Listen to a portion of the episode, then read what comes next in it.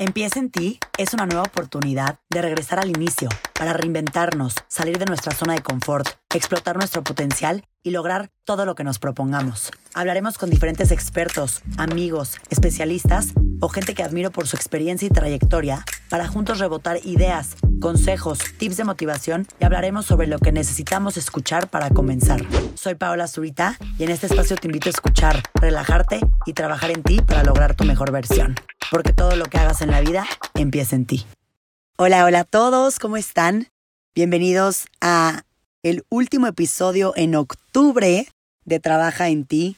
No puedo creer que ya estamos cerrando un mes más de este año.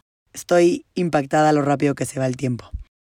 Pero bueno, regresando a nuestro bellísimo episodio de hoy de Trabaja en ti, estoy muy feliz de haberles compartido toda la información que nos dio el día de ayer el doctor Juan Antonio Matús sobre el cáncer de mama en México. Como se los dije ayer, considero que es un tema sumamente importante que tenemos que conocer, que tenemos que entender.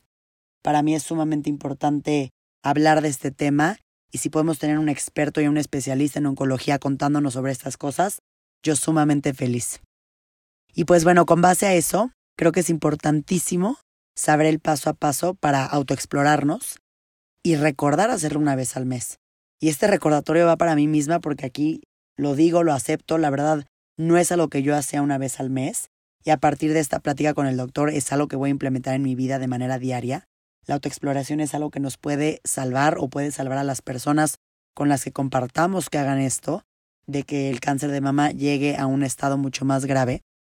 Y siguiendo las recomendaciones del doctor Juan Antonio, el momento ideal para hacerlo, recuerden que es una semana después de menstruar.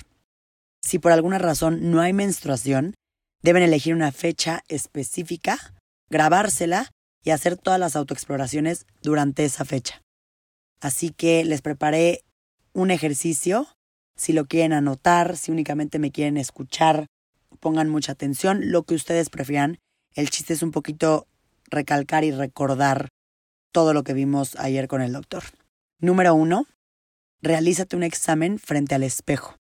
Coloca tus manos sobre tus caderas y observa si en tus mamas existen cambios de textura, cambios de alguna forma, tamaño, algún color en la piel o la presencia de venas crecientes, hendaduras, agujeritos o bultos. El punto de esto es fijarte y tocarte y ver si hay algo ahí fuera de lo normal, algo que se parezca a esto que estoy describiendo o que el doctor nos describió el día de ayer. Número 2. De pie, con una mano detrás de la cabeza, explora cada una de tus mamas, empezando con la axila y terminando en el pezón.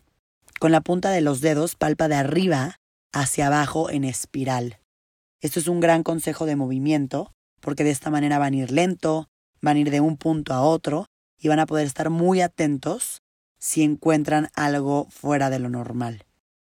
Número 3, y creo que es el más importante, y el que más nos va a costar trabajo porque muchas veces hacer esto lo dejamos o preferimos hacer otras cosas y creo que nuestra salud es lo más importante, lleva un registro.